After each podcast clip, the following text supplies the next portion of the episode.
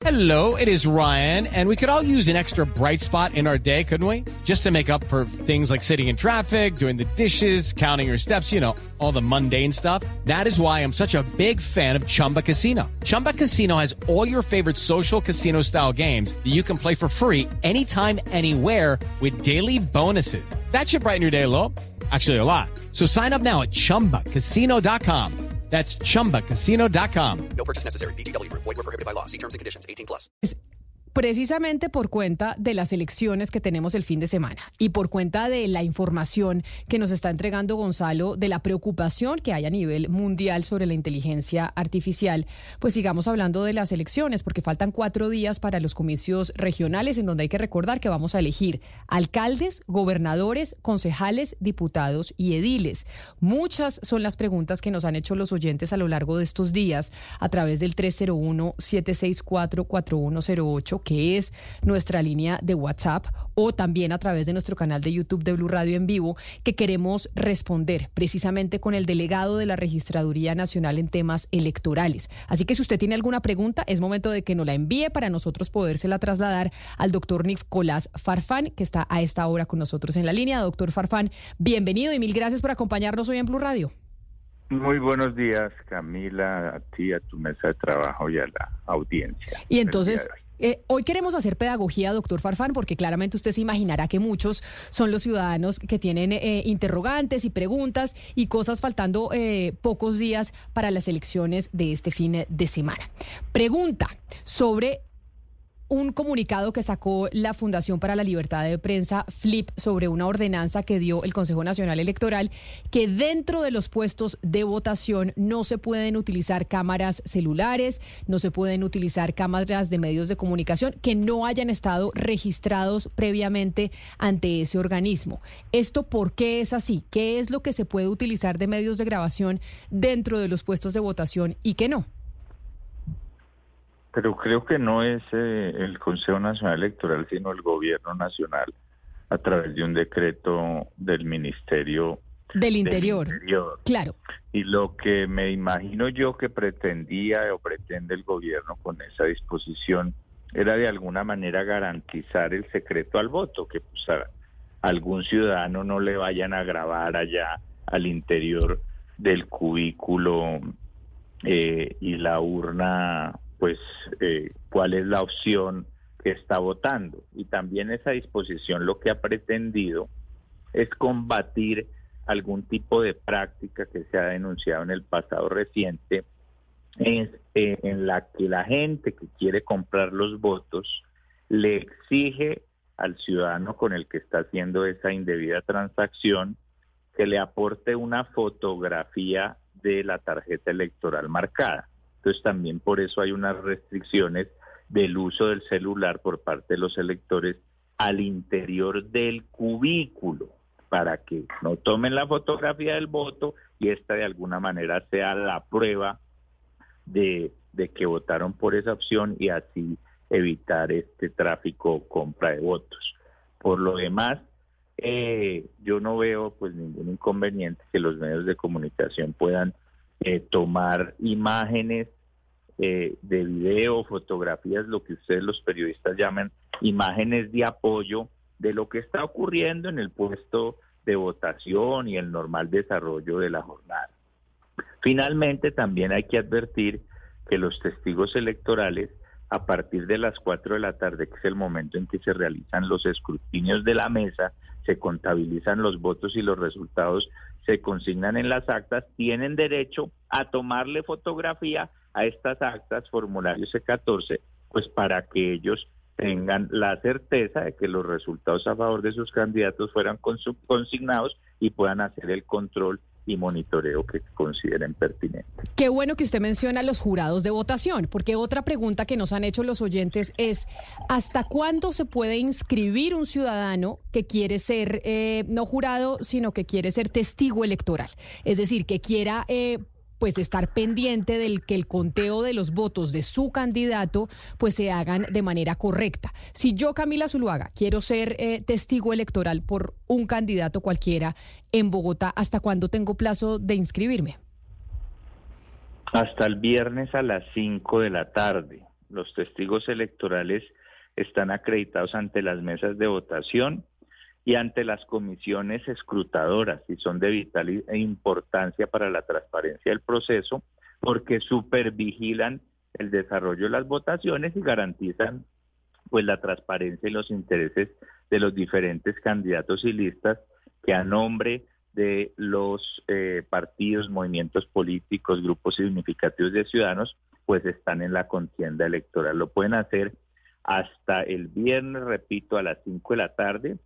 La invitación es que no bajemos la guardia, a que sigamos haciendo este trabajo juicioso. Hoy día miércoles podemos dar un reporte positivo de que llevamos 246.482 testigos electorales postulados a nivel nacional y que tan solo nos falta por cubrir con testigos electorales el 8.34% de las mesas instaladas para el próximo domingo. Esto quiere decir que están cubiertos el 91.66% de las 119.875 mesas a instalar. Esa es una magnífica noticia, doctor Farfán, y le quiero preguntar, ¿usted tiene discriminado por cuáles partidos eh, se inscribieron estos testigos electorales? Porque tengo entendido que tienen que hacerlo por cada partido para vigilar como los votos de cada partido. ¿Cómo, cómo está funcionando eso del porcentaje por partidos? Es por partido, movimiento político, grupo significativo o coalición. Digamos que en el ranking de testigos por mesas, hasta ahora, porque esto cambia cada minuto, esto es una plataforma virtual que se alimenta pues a través de los diferentes usuarios y cada minuto va aumentando. Es posible que cuando terminamos esta entrevista la cifra haya cambiado, pero en lo que puedo ver en, esta plataforma, en, en la plataforma de seguimiento, el ranking lo encabeza en este momento el Partido Liberal Colombiano con 31.280 candidatos postulados. Le sigue el partido de la Unión por la Gente, partido de la U con 26.026 jurados. Después el Centro Democrático con 18.381, después el conservador con 14.000. Y ahí y ahí yo le y ahí yo le pregunto entonces, doctor Farfán, no hay límite, es decir, si uno quiere ser testigo electoral para decir yo como ciudadano quiero verificar que no vaya a haber algún tipo de irregularidad, lo puede hacer. Es decir, no hay límite de testigos electorales. Sí hay un límite y es uno a razón por mesa, por partido, movimiento, grupo o coalición. Pero pues el límite es muy grande porque si hay 36 partidos más las coaliciones que escribieron, más los grupos, y cada uno tendría derecho a tener un testigo en cada una de las 119.875 mesas, pues estamos hablando de una cifra enorme. Claro. Pero, ah, digamos que hay una amplia garantía para que haya eh, eh, representación de las agrupaciones en cada una de las mesas. Pero, doctor Orfan, eso significa que si, por ejemplo, X candidato tiene una coalición de cinco partidos, esos cinco partidos cada uno manda su testigo electoral, o sea que por coalición ese candidato tendría cinco, seis o hasta diez testigos electorales. No, para el caso de las coaliciones tienen derecho a postular un testigo por mesa. Así está establecido en la resolución 1707-2019 del Consejo Nacional Electoral y pues eh, se resulta razonable y lógico, digamos en el caso hipotético de una alcaldía en que se enfrente un candidato avalado por un partido versus un candidato avalado por una coalición que la conforman 10 partidos, pues que haya uno de cada uno, mientras que, que si fuera eh, en la con base a la pregunta, pues habría uno de un partido y diez del otro, o sea, no habría como una igualdad en esta mesa. Hay una pregunta recurrente que están haciendo los oyentes a través de nuestro canal de YouTube de Blue Radio en vivo y también a través de nuestra línea de WhatsApp 301-764-4108. Andrés Arias, por ejemplo, a través de YouTube es uno de, de los que nos pregunta, ¿cómo será el manejo de los votos para los candidatos inhabilitados? Yo soy jurado y creo que esto se prestará para confusiones y más cuando el Consejo Nacional Electoral dice una cosa y la registraduría dice otra. Es lo que dice. Step into the world of power, loyalty. and luck. I'm gonna make him an offer he can't refuse. With family, cannolis and spins mean everything. Now, you wanna get mixed up in the family business. Introducing The Godfather at ChumbaCasino.com.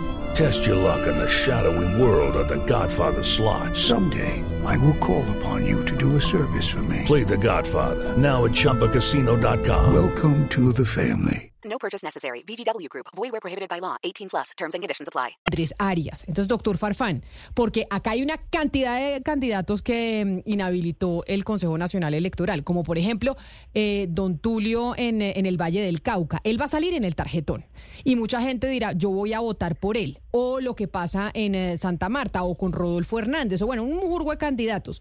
¿Qué pasa con esos candidatos que salen en el tarjetón y la gente marca el voto por ellos?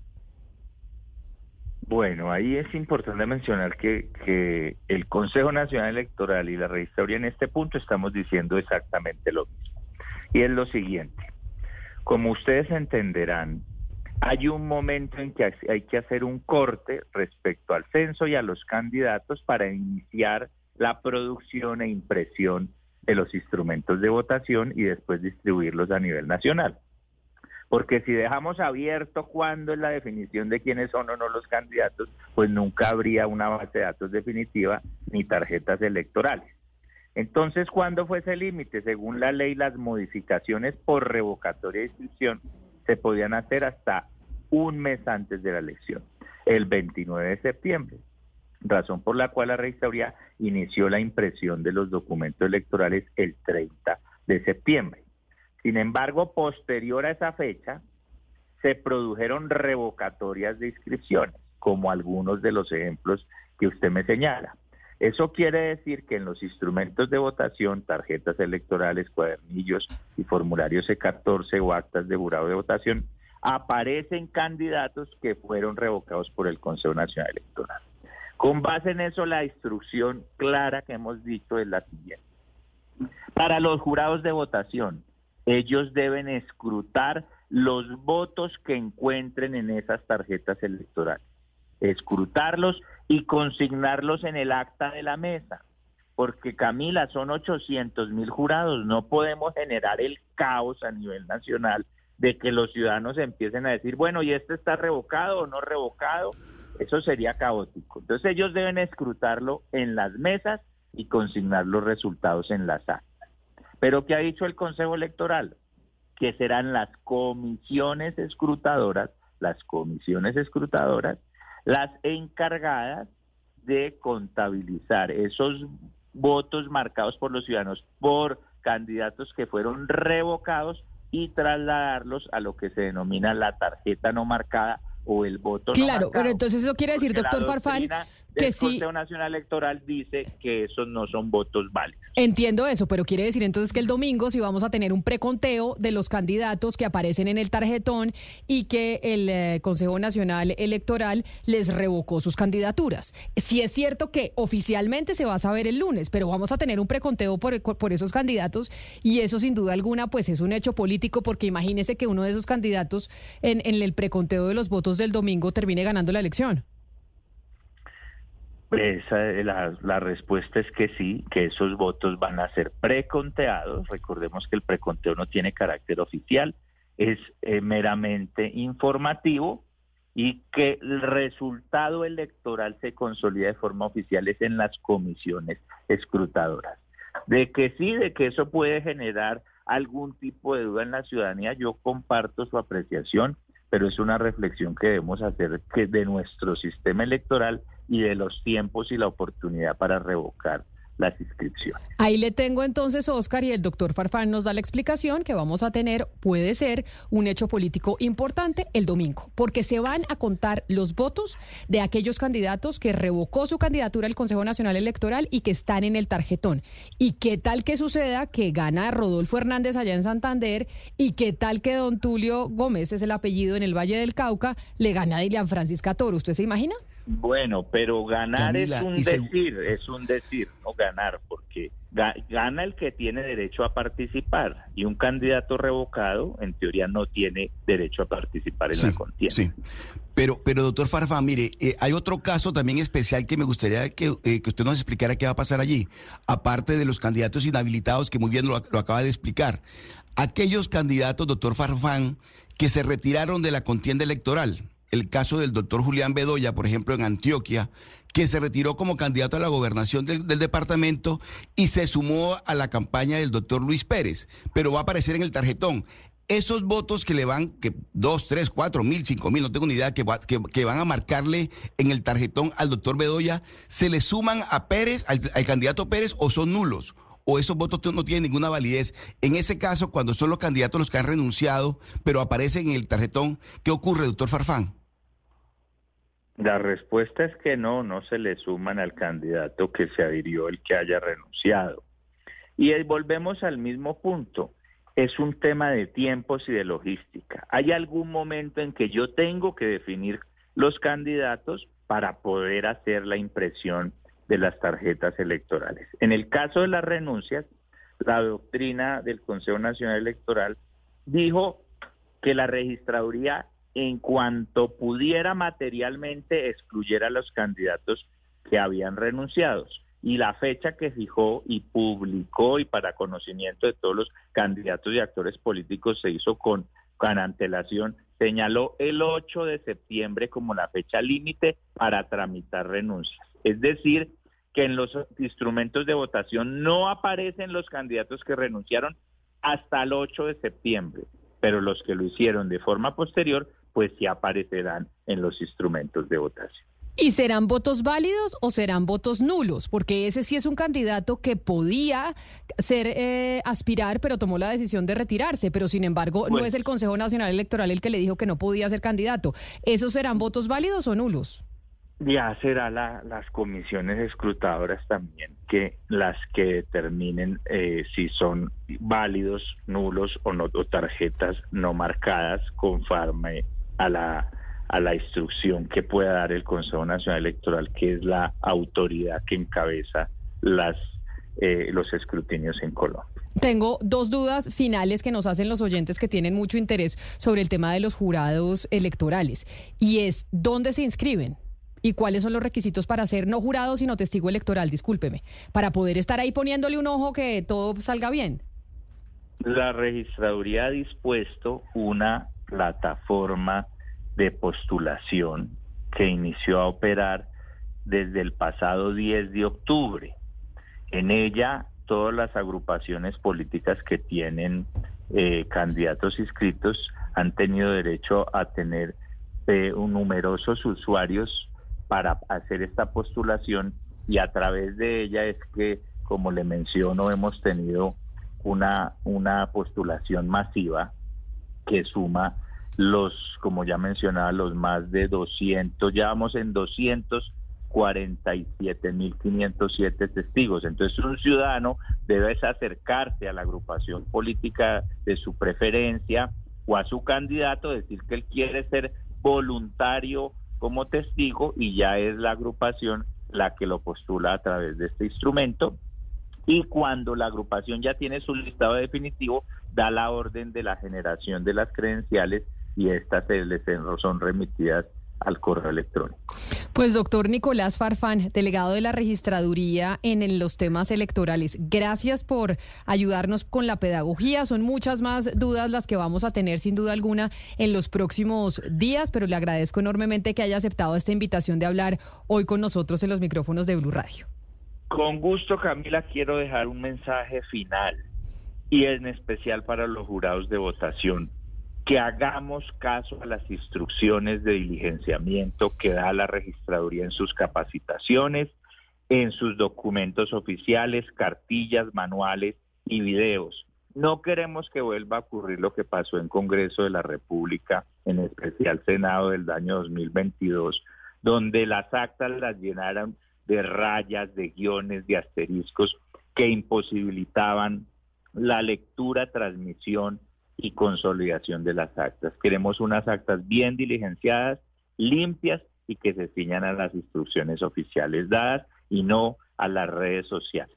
Lucky Land Casino asking people what's the weirdest place you've gotten lucky? Lucky? In line at the deli, I guess. Aha, in my dentist's office. More than once, actually. Do I have to say? Yes, you do. In the car before my kids' PTA meeting. Really? Yes. Excuse me, what's the weirdest place you've gotten lucky? I never win and tell. Well, there you have it. You can get lucky anywhere playing at LuckyLandSlots.com. Play for free right now. Are you feeling lucky? No purchase necessary. Void where prohibited by law. 18 plus. Terms and conditions apply. See website for details.